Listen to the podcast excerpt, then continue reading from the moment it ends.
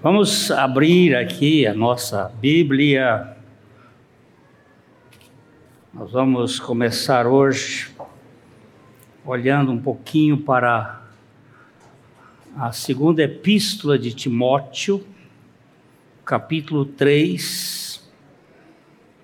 Timóteo, capítulo 3. É, nós vamos ler os cinco primeiros versículos. Sabe. Sabe, porém, isto: nos últimos dias sobrevirão tempos difíceis, pois os homens serão egoístas, avarentos, jactanciosos, arrogantes, blasfemadores, desobedientes aos pais, irreverentes, desafeiçoados, implacáveis, caluniadores, sem domínio de si, cruéis, inimigos do bem, traidores, atrevidos, enfatuados, mais amigos dos prazeres do que amigos de Deus, tendo forma de piedade, negando-lhe, entretanto, poder. Foge também destes. Nosso Pai, fala pela tua palavra nos nossos corações e glorifica Jesus Cristo, para que em tudo ele receba a honra. Nós oramos no seu nome. Amém. É... Essa palavra nos últimos dias. Que palavra é essa? Isso tem algum sentido? O que, que a Bíblia quer dizer com os últimos dias? E quando começam, de fato,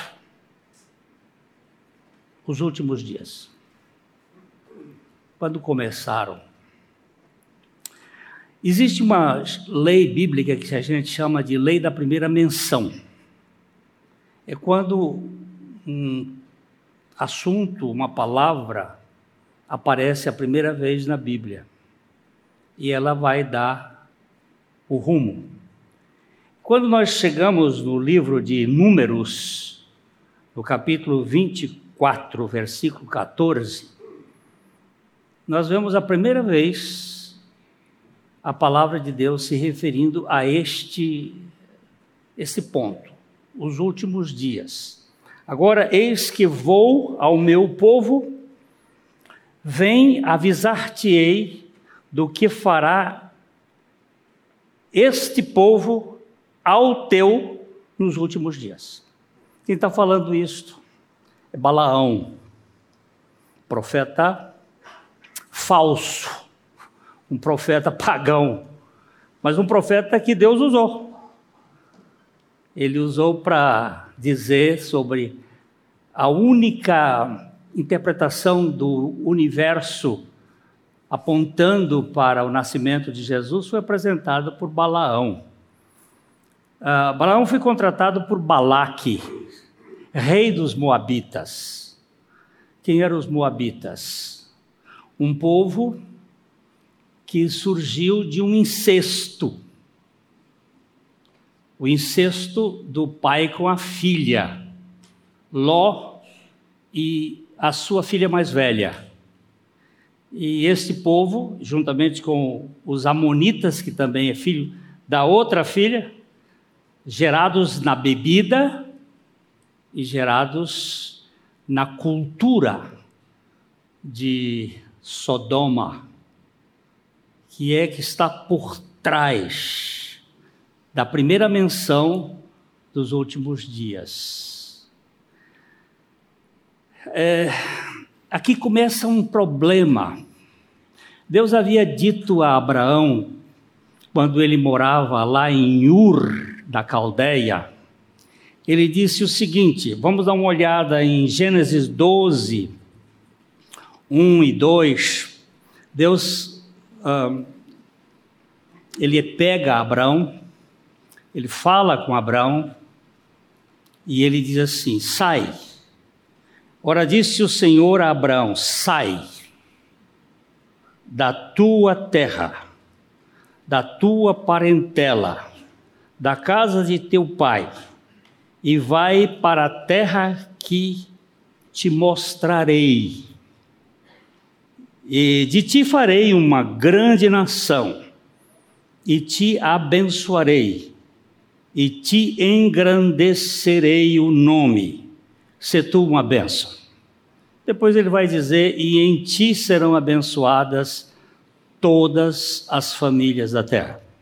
No tempo de Abraão, só havia três famílias, de fato, e setenta nações.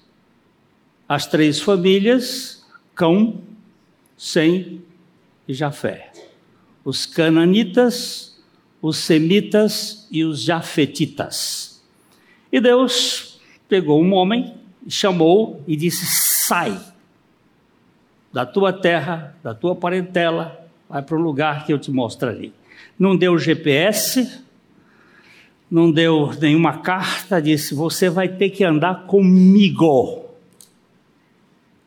Mas Abraão, como todos nós, teve a tendência de fazer por conta própria. Ele disse: deixa a tua parentela. Ele, sentimento, pegou o pai, o Terá, e levou junto com o seu sobrinho especial. A gente sempre dentro da família tem alguém que toca mais o coração, e ele levou esse sobrinho que foi com ele Deus teve que fazer uma quarentena em Arã para descartar o velho Terá e poder dali para frente ter uma outra oportunidade. Terá Abraão outra visão da realidade. E aí ficou o Ló.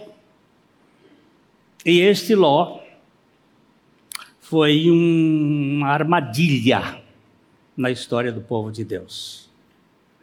Ele já começou com um problema logo depois que Abraão voltou do Egito, porque Abraão, como nós, desobedece às ordens de Deus. Deus diz: Vai para uma terra que eu te mostrarei, lá você vai ser uma benção. Mas na primeira crise que houve, e a história do mundo é uma história de crises, ele já despencou, foi para o Egito buscar recursos. Do Egito, ele trouxe H. A H foi um problema. Mas vamos deixar a H de lado, senão ela vai dar os, a outra sujeira aqui no, na minha, nos meus trocadilhos. Então vamos deixar ela de lado. E a guerra que houve entre uh, Abraão e, e, e Ló porque os olhos dos homens gostam de ver aquilo que eles têm vantagem. Ele olhou as campinas do, do lado de Moabe e aquilo encheu os olhos. E a Bíblia diz que ele foi se aproximando lentamente até chegar em Sodoma a cultura vai sendo invadida devagar. E quando ele chegou lá, ele acabou sendo impregnado de Sodoma, a família. E Abraão orou e pediu para tirar o Ló, porque os anjos apareceram e disseram: Nós vamos acabar com isso aqui. E ele orou e pediu a Deus que se tivesse 50 pessoas naquela cidade, Deus não iria, Deus disse, não destrua. Aí ele disse, olha, eu vou ousar 45. Aí Deus disse, não destrua. Aí ele disse, deixa aí um pouquinho mais. e, e 40. Ele disse: não destrua. E se tiver 30, não destrua. E se tiver 20, não destrua. E se tiver 10, não destrua. Ele disse: não. Ó, já tem meu, meu sobrinho, já tem a mulher dele, já tem as duas filhas e os dois futuros genros. Será que não tem? Ele parou de orar. E se ele tivesse orado mais, Deus tinha preservado. Mas aí Deus teve que tirar Ló de lá no tranco. E arranca dizendo, ó, por quê? Porque a cultura sodomita e gonorreica havia tomado conta, Sodoma e Gomorra, e agora a gente faz um trocadilho. Havia tomado conta de todo o pensamento. E Deus arranca os anjos, um levando em cada mão os quatro. Eram dois anjos para quatro pessoas. A mulher não aguentou, já estava tão impregnada naquela cultura que olhou para trás e virou uma estátua de sal. Aquela região toda é sal, sal, sal, sal, sal. Fui visitar uma pedra lá que disse que aquela é a mulher de Ló. É uma pedrona de sal lá, mas acabou a história. E ele foi para uma cidadezinha chamada Zoar, e foi zoar por lá. E não tinha ninguém, não tinha homem, e aí as duas filhas fizeram um, um projeto, deram uma pinga nele, e a primeira cruzou com o pai e teve o Moab. A segunda cruzou com o pai na outra noite e teve o Ami. Esses dois filhos foram problemas, são problemas que nós criamos. Nós somos mestres em criar problemas. Se ele tivesse obedecido lá atrás e tivesse ido como Deus manda, certamente essa história não seria contada. E quando a primeira vez que aparece os últimos dias é exatamente neste contexto. Porque o rei Balaque, ele contratou Balaão para amaldiçoar o povo de Deus. Mas ninguém pode amaldiçoar aquele que Deus abençoou. Fica assim. Não tem maldição contra quem tem a bênção de Deus. Guarde bem isso. Ah, pastor, fizeram um, uma macumba para mim. Você é de Deus ou não é? Ah, sou. Então, pode enfrentar a macumba e dar um chute nela. Toca para frente, porque não tem.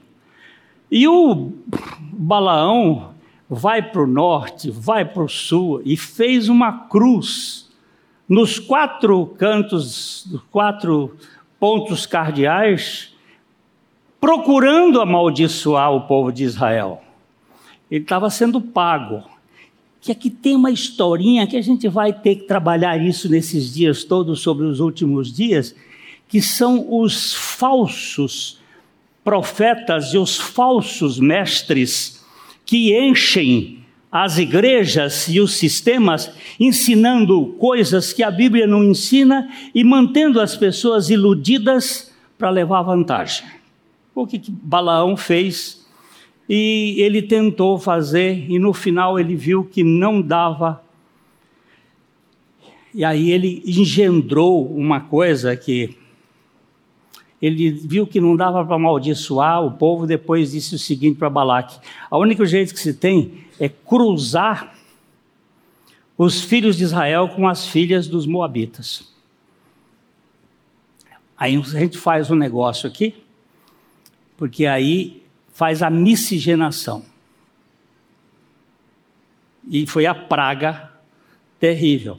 Mas o que, que ele foi ver depois? Ele disse o seguinte: aí o versículo: De ti farei. Não, não, não é você que eu quero, não. Eu quero é, é Números capítulo, capítulo 24, 14 aí agora.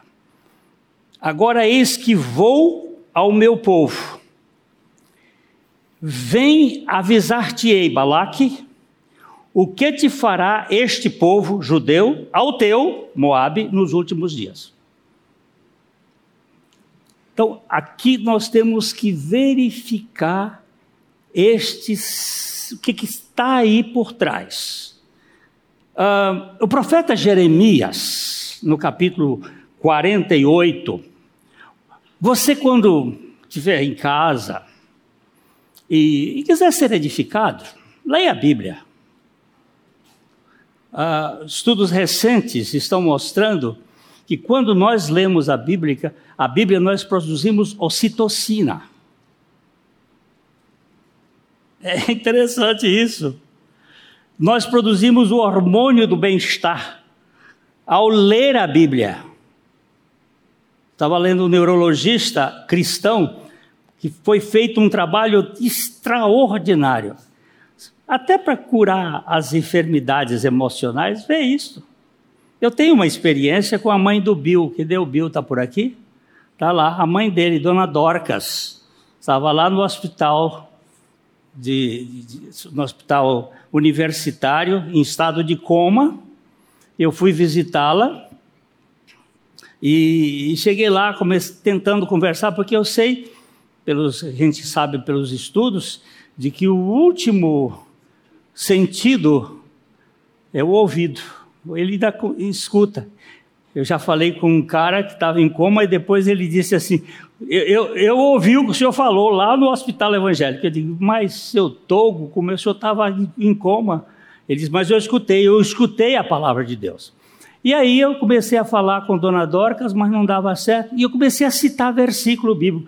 Quando eu citava, o, o aquele aparelhinho fazia assim, estava assim, tom, tom, Tom.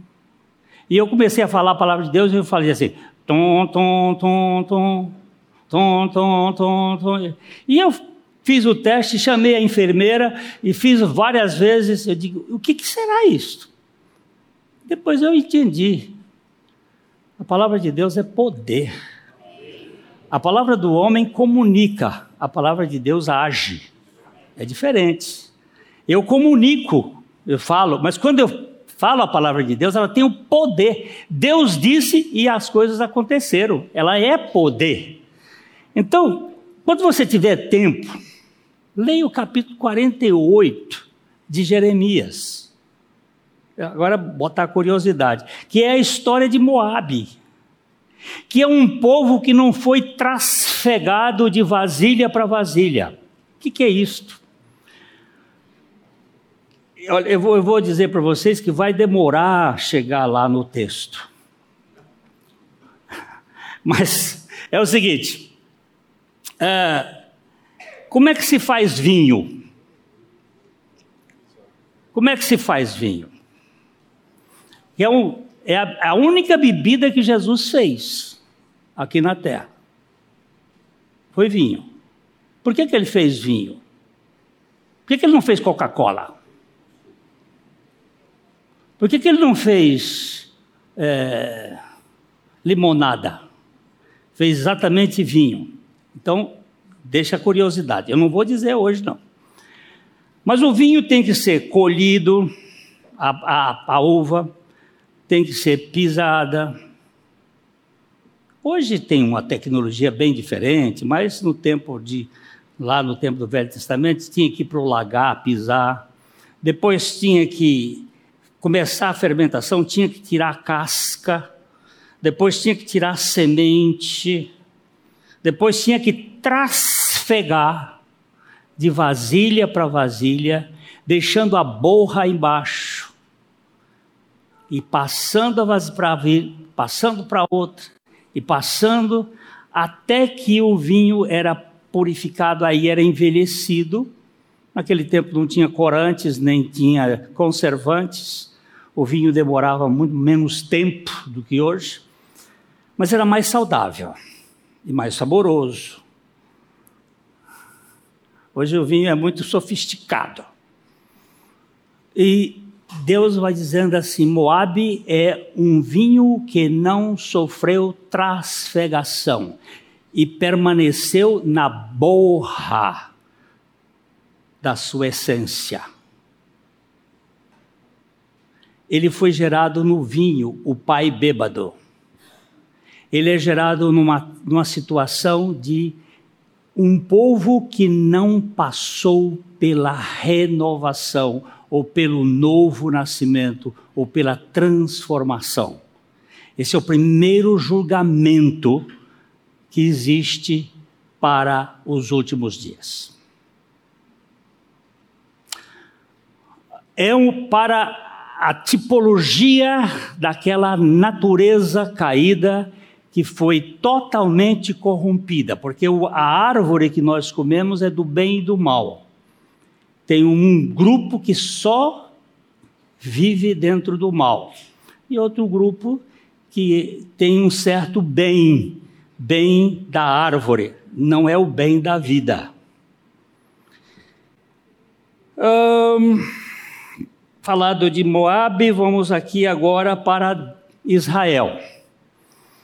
Moisés dá uma, uma pala para Israel no capítulo 31, verso 29 de Deuteronômio, quando Moisés chama atenção, porque sei que depois da minha morte, por certo procedereis corruptamente e vos desviareis do caminho que vos tenho ordenado. Então, este mal vos alcançará nos últimos dias, porque fareis mal perante o Senhor, provocando a ira com as obras das vossas mãos. Eu quero que você guarde bem essa palavra a ira. Porque é do início da ira que começam os últimos dias. Quando a ira de Deus vai ser justificada. Começa o tempo dos últimos dias. Mas Moisés havia mostrado o propósito de Deus para os últimos dias de Israel, no capítulo 4 de Deuteronômio, versículo 30 e 31. O povo de Israel seria passaria por várias dificuldades, porque eles não obedeceriam aquilo que Deus havia dito para eles também vocês podem ler o capítulo 28 de Deuteronômio, depois, ó, vê, vê que é 28 também, viu? Que é mostrando que a bênção e a maldição iriam cair no povo de Israel. Quando eles obedecessem lá no monte, é, ele, Gerezim, eles receberiam a bênção, mas se eles desobedecessem, vinha a maldição do Monte Ebal. Que, que, que, coisa é essa? Monte Ebal, Monte Bejerezim, o que, que é isso? Quando você olha em Israel, você vai lá naquela região onde hoje pertence a, a Jordânia, o Gerezim e, e, o Ebal está ali na frente. A, as, o orvalho do Hermon só, só vem até o Gerezim. O Ebal é seco, é a, o vento seco do sul. Aqui tem vida, aqui tem morte. E essas duas realidades espirituais estão falando da, daquilo que, se você está na dependência do que Deus diz, você vai ter vida. Escolha entre a vida e a morte. Se você escolher a vida, é Jerezim. Se você escolher a morte, é Baal. E se você for estudar, você vai verificar muito interessantemente que os filhos das escravas estavam no Monte Ebal. E o filho das legítimas, com exceção de dois, porque por que dois? Porque desobedeceram a palavra de Deus, estão no Ebal e não no Gerezim. Isso tem a ver com os últimos dias. Nós vamos detalhar o assunto, porque é um assunto denso, mas é muito interessante. Quando estiveres em angústia, esse povo passou por várias. Ele, ele teve. É, isso aqui é depois de sair do Egito, mas ele passou pela, pela Síria, onde o povo, as dez tribos foram dizimadas, desapareceram praticamente, pulverizadas pelo mundo. As duas tribos com Nabucodonosor, depois, com depois de Jesus, no tempo de, de, de, de uh, Tito, Israel é totalmente devastado e eles espalharam pelo mundo. E aqui ele diz: quando estiveres em angústia e todas estas coisas te sobrevierem nos últimos dias. Está chegando. E te voltares para o Senhor teu Deus e lhe atenderes a voz. Então, o Senhor teu Deus não te desamparará, porquanto é Deus misericordioso. Nem te destruirá, nem esquecerá da aliança que jurou a teus pais. Oh, como eu gosto de ver, meu Deus, e quando ele tem uma aliança, ele cumpre o que ele fala. É muito importante isso. Deus tem um julgamento para as nações, representado aqui em Moabe, aquele que não é trasfegado, Deus tem um julgamento para com Israel nos últimos dias.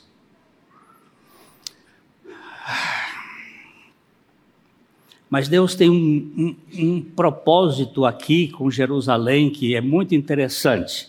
Isaías capítulo 2, versículo 2. Quando o Senhor vai falar sobre o templo, sobre a casa, nos últimos dias, acontecerá.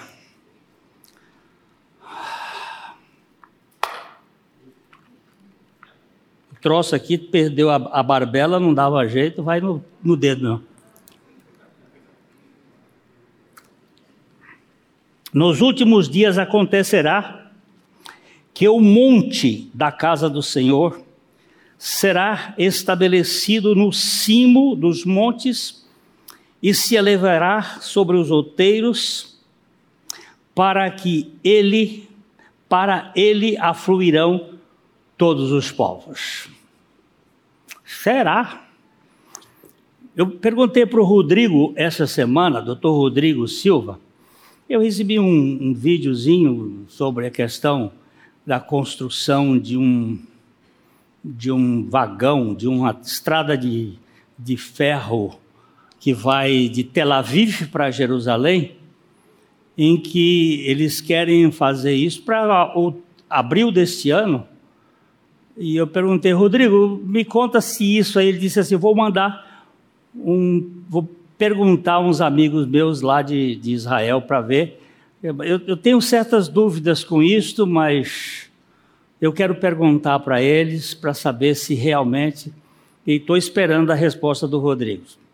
Mas eu não vou ficar muito preocupado com a resposta dele. Eu sei que ele é baita de um professor e tem uma cultura excepcional, mas a palavra de Deus está dizendo que nos últimos dias acontecerá que o monte da casa do Senhor será estabelecido no cimo, no mais alto que é o Monte Moriá, e afluirão todos os povos. Que povos são estes? São os descendentes de Noé. Guarde bem isto, porque esses povos estão se unindo se vocês acompanham um pouquinho, porque hoje literatura de jornal não vale nada, mas se acompanha um pouquinho, há três meses atrás o Papa Francisco esteve em Astana. Você sabe o que é Astana? Aqui alguém sabe? Aqui um, dois ou três. Nunca nem ouvi falar. É uma cidadezinha que foi construída no ano de 2000 e que tem mais de um milhão de habitantes, e que o ouro do Brasil está indo para lá. Essa era a briga com a, a turma daqui da Amazônia. E muitos não sabem por que, que tem essa briga. O ouro está indo para lá. O que, que é isso? É o sistema da nova ordem mundial. E o Papa assinou, há dois meses atrás, a religião mundial, com estas 70 nações, com esses povos. Há um foco no mundo, o umbigo do mundo é Jerusalém. Então, fique só atento, prestando atenção. Não é para ficar com medo, é para levantar a cabeça e dizer: está chegando a nossa redenção. As coisas estão se alinhando. E ele diz no versículo 3: E irão muitas nações, e dirão: Vinde, subamos ao monte do Senhor e à casa do Deus de Jacó, para que nos ensine os seus caminhos e andemos pelas suas veredas, porque de Sião sairá a lei e a palavra do Senhor de Jerusalém. Guarde isto, mantenha isso nos seus arquivos para poder analisar. O profeta Miqueias também diz esta mesma realidade. Miqueias capítulo 4, os versículos 1 e 2 é o mesmo texto. O profeta está apenas afinando aquele dial da sintonia. Nos últimos, mas nos últimos dias acontecerá que o monte da casa do Senhor será estabelecido no cimo dos montes e se elevará sobre os outeiros que para si para ele afluirão os povos e irão muitas nações e dirão vinde e subamos ao monte do Senhor e à casa do Deus de Jacó para que nos ensine os seus caminhos e andemos pelas suas veredas, porque de Sião procederá a lei e a palavra do Senhor de Jerusalém. Ok? Então, é, quando come, começar ou começam os últimos dias? Exatamente quando Jesus é crucificado. Naquele momento que Jesus foi crucificado, iniciou-se ou iniciaram-se os últimos dias. Nós temos uma conta que o profeta Moisés conta no capítulo 90, versículo 4 do Salmo. Esse salmo é um salmo de Moisés e ele fala que mil anos são aos teus olhos como o dia de ontem que se foi e como a vigília da noite. Está vendo que ele está mostrando que existe tempos diferentes. Eu quero um dia fazer um trabalho dos sete dias da criação, dos sete dias da terra dos, da, do descanso da terra, dos sete vezes sete dias da história do povo de Israel e dos sete dias da redenção. Porque, segundo o conceito da terra nova, não a terra antiga, tida pelos estudiosos da ciência, que diz que a Terra tem 23 bilhões de anos. Eu não sei como é que mede, mas deve ter um jeito de medir. E, e a Terra Nova, que é um conceito daqueles que adotam o criacionismo, é um tempo aí de sete a dez mil anos. E quando você bota aqui o tempo da, do calendário judaico, nós estamos hoje no ano 5783. E, e a gente vai fazer umas certas contas aqui para ver quando é que começa E... Mas espera aí, vamos embora. Vamos embora devagarzinho. É, vamos para Jeremias capítulo 23, versículos 5 e 6, que fala aí a ira. A ira. Quem que aplacou a ira de Deus? Ele diz assim: Eis que vem dias, diz o Senhor, em que levantarei a Davi um renovo justo, e rei que é, reinará e agirá sabiamente e executará o juízo e a justiça na terra. Aquele dia, que para mim foi uma quinta-feira, para uma grande, um grande grupo, foi uma sexta-feira, que Jesus foi crucificado, o, o, céu, o céu se escureceu por três horas, porque o juízo de Deus caiu sobre a terra de uma maneira profunda. E a justiça de Deus pôde, pela sua graça, salvar a Moabitas e a judeus, ou a gentios e a judeus, internalizando esta justiça sobre a terra. Ele iniciou aquilo que o escritor aos Hebreus vai chamar de últimos dias no capítulo 1 de Hebreus, versículos 1 e 2, que é os últimos dias, a chegada daquele que inaugura, havendo Deus outrora falado muitas vezes e de muitas maneiras aos pais pelos profetas, olha a expressão, nestes últimos dias nos falou pelo Filho a quem constituiu herdeiro de todas as coisas.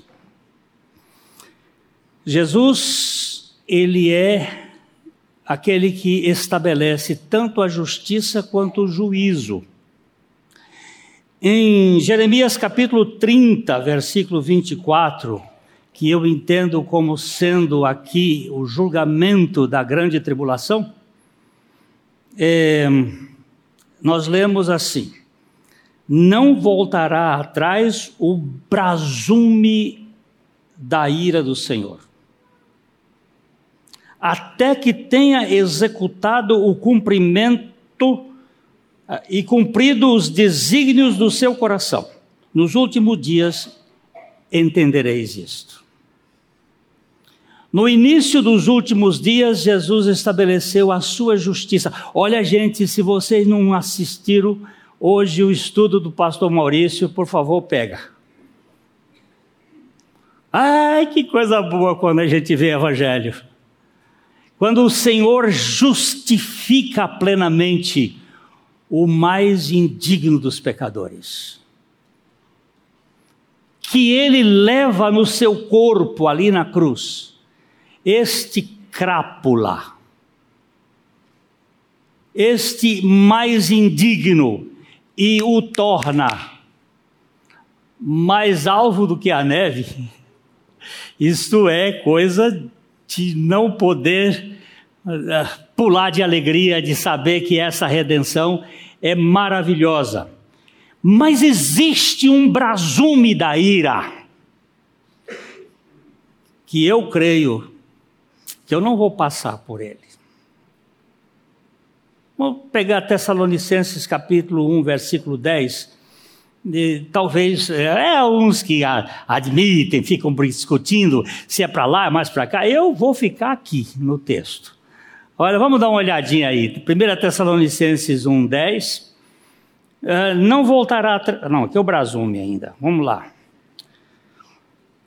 para guardardes dos céus, guardardes dos céus o seu filho, a quem ele ressuscitou dentre os mortos, Jesus, que nos livra da ira vindoura. A ira do pecado caiu sobre Jesus ali na cruz. e ele anulou a força do pecado na minha vida. Agora tem uma ira, o brasume da sua ira, que vai cair sobre a terra no julgamento, porque ele diz que vai fazer novo céu e nova terra. Por que, que ele vai fazer novo céu e nova terra? Vamos dar uma olhadinha, vamos dar uma olhadinha em Isaías, capítulo, capítulo, Isaías, capítulo, capítulo 65, 17. Vamos ver. Ele prometendo: Pois eis que eu crio novos céus e nova terra, e não haverá lembrança das coisas passadas, jamais haverá memória delas. Uau! Por que, que o Senhor vai criar novos céus e nova terra? Porque esse está contaminado. Esse, esse tem juízes que são injustos. Você, não, você vê? Juízes injustos. E aí, quando nós começamos a olhar os termos ali, os 19, as 19 características, não do mundo em geral, mas da própria igreja.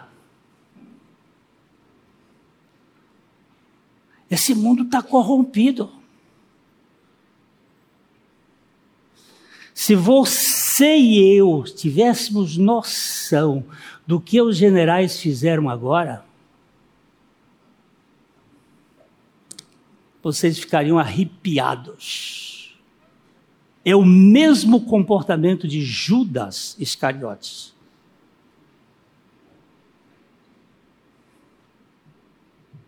Por que isso está acontecendo agora? Porque é o tempo dos últimos dias. E esse tempo tem uma tem um kairos, o pastor Maurício falou muito hoje do cronos e do kairos. Tem um kairos, tem um tempo, tem um, um aion que está trabalhando por trás disso aqui.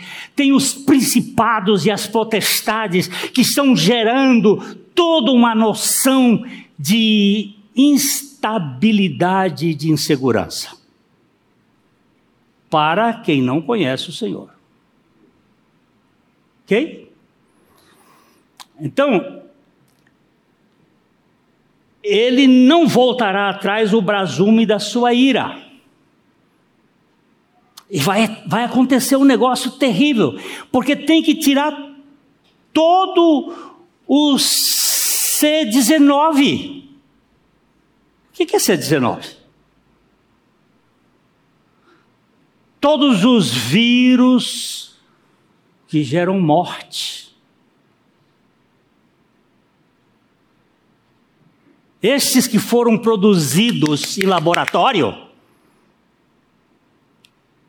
e que depois fazem uma vacina que não tem eficácia. Com que objetivo? De onde vem isto? Nós vamos verificar. Os termos bíblicos estão mostrando o rumo. Gente, já fui 41 minutos. Não estou nem na metade da introdução. Eu vou, eu vou parando, eu só vou dar uma passada aqui, depois eu volto domingo, para a gente ver Nabucodonosor, queridos quando Deus começou a falar com ele sobre aquela estátua toda e sobre todas as coisas dos últimos dias. Eu vejo um povo apavorado hoje, pastor. O que vai ser do mundo? Vai ser de mal a pior.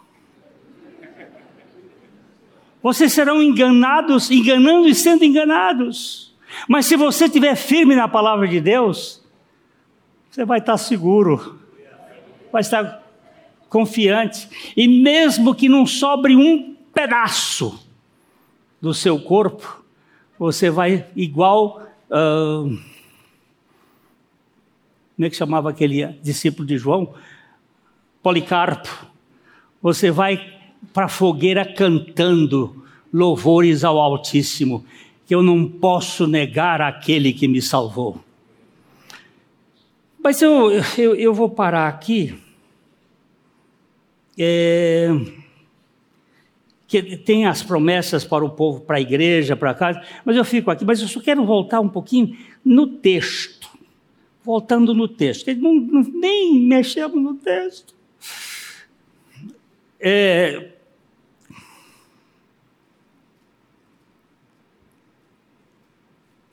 Segunda Timóteo 3, só, só para a gente dar uma passada assim. 2 Timóteo 3, 1.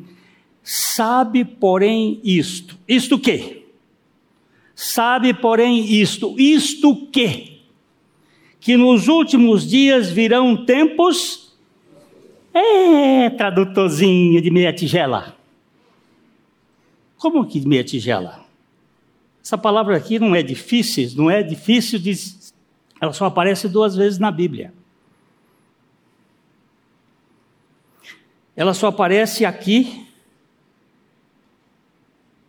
Xelepos, ou Xelepós, e aparece em Mateus 8, 28. Por favor, Mateus 8, 28. Presta atenção nesta questão aqui. Tendo ele chegado a outra margem, a terra dos Gadarenos, Vieram-lhe ao encontro dois endemoniados, saindo dentre os sepulcros, e a tal ponto, esta é a palavra, xeleptos, furiosos, que ninguém podia passar por aquele caminho. Só existe duas vezes onde essas palavras são usadas: aqui e lá nos endemoniados. Que tempos são estes? Não são tempos difíceis, são tempos selvagens, furiosos. Nós nunca vivemos, nem antes no, do povo diluviano, um tempo mais perigoso do que agora. Porque o problema aqui é dentro da igreja. Eu vou deixar como tarefa, vou ler a questão, deixar como tarefa para vocês. Romanos capítulo 1, versículos 28 a 31. Vamos ler esse texto e depois vamos comparar o texto com esse aqui. Aquele lá é mais, esse aqui de Romanos é mais leve. Ele vai dizendo assim: e por haverem desprezado o conhecimento de Deus, está falando aqui dos ímpios, daqueles que não conheceram a Deus, apesar de Deus se revelar através das coisas que foram criadas. Porque esta caneta aqui, este, como é que chama isso aqui? Esse apontador aqui, eu não digo que isso aqui surgiu do nada. Eu não digo que isso aqui apareceu de uma explosão. Eu não digo que isso aqui foi criado por, um, por acaso. Que tem muita inteligência nesse troço aqui. E eu olhando o universo, eu não vou dizer, eu não sou tão estúpido assim para dizer que não existe uma inteligência por trás desse universo. Eu posso não dar o nome que, que, que tem, mas eu não posso dizer que esse universo. Então Deus está criticando porque os atributos invisíveis de Deus, o seu eterno poder e a sua divindade claramente se reconhecem por meio das coisas que foram criadas. Tais homens são indesculpáveis.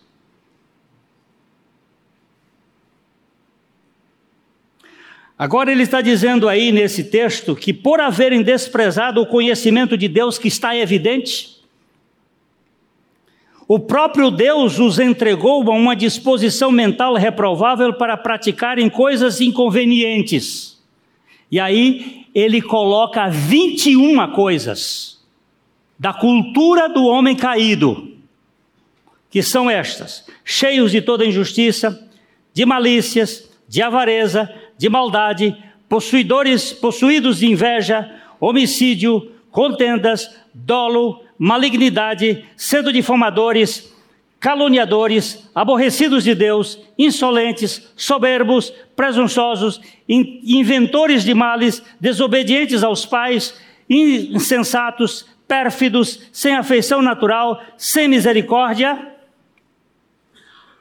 21 qualidades, ou 21 características, e aí ele vai dizendo: por causa disso, Deus vai fazer um juízo, mas aqui no 2 é, Timóteo 3, 1 e 2, e 3, e 4, e 5, é dentro da igreja. Aqui é no mundo. E só quatro características são iguais à do mundo. As outras são piores. Só quatro. Eu vou ler de novo para vocês depois compararem. Ah, os homens serão egoístas, essa, essa palavra só aparece aqui. Egoístas, avarentos. Lá tem um avarento que não é o mesmo avarento daqui. O avarento de lá é um avarento que não é controlado pelo dinheiro. Aqui é controlado, ele é filaugurói, é amante do dinheiro. Ele vende a mãe por causa do dinheiro. E essa gente está na igreja. E muitos são pastores. Ele vai mostrar aqui embaixo. Ó, avarentos, jactanciosos, arrogantes, blasfemadores, desobedientes aos pais. Esta aparece lá e aqui. Ingratos, irreverentes, desafeiçoados, implacáveis, caluniadores, sem domínio de si, cruéis, inimigos do bem. Olha essa palavra aqui, traidores. A palavra dos generais que aconteceram aqui. É a mesma, é, só tem duas vezes que ela aparece. Aqui com Judas. Não, aparece três vezes. E com aqueles que mataram ah, no tempo de, do, do, do, de, de Estevão, quando Estevão faz o discurso dele. Traidores. Por que os casamentos não podem viver mais? É a cultura da traição. Mas vamos lá. Aí esse aqui, atrevidos, enfatuados, mais amigos dos prazeres do que amigos de Deus. Tem um jogo de futebol, vamos. Tem um culto. Não, eu vou para o futebol. Pode saber, é a cultura. Dentro da igreja. Vai para o teatro, mas não vai para o culto de oração. Por falar nisso, tem culto de oração quarta-feira. Quero ver. Não, mas eu não vejo nada acontecer no culto de oração. Pois é, é isso mesmo. tendo forma de piedade, negando-lhe, entretanto, o poder. Foge. Foge. Também destes. Nós vamos continuar aqui, gente. É a cultura dos últimos dias. Essas 19 daqui e as 21 de lá, só quatro coincidem. A coisa é muito pior agora, nessa cultura da superficialidade da fé. Vamos terminar com o texto, que vamos repetindo isso aqui até virar. Como é aquele negócio que a gente faz? É, angu, né? Polenta. Até virar polenta. Começa com água rala e vai mexendo até virar polenta. Vamos para 1 Timóteo, capítulo 4, versículo 1, que é para vocês entenderem o que está por trás dessa coisa aqui. Paulo havia dito lá para Timóteo, agora ele repete aqui, mostrando com mais força. E ele diz assim: Ora, o Espírito afirma expressamente que nos últimos tempos, os últimos dias, os últimos tempos, alguns apostatarão da fé, por obedecerem a espíritos enganadores e a ensinos de demônios. O que, que é ensino de demônio? Eu dou uma bala de chocolate para quem disser o que é ensino de demônio.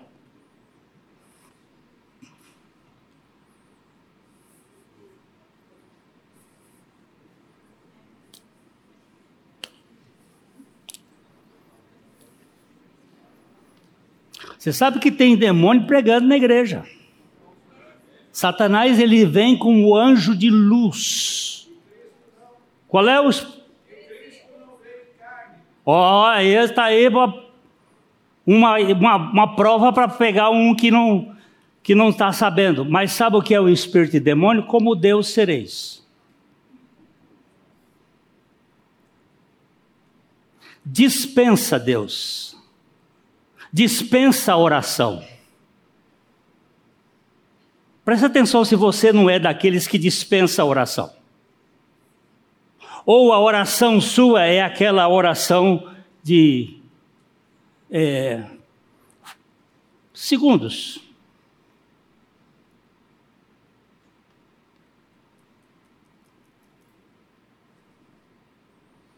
Quanto tempo nós estamos gastando na vida e de intimidade com Deus?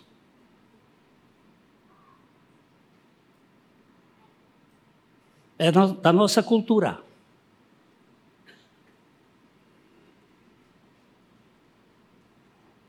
Mas nós vamos caminhar, meus irmãos.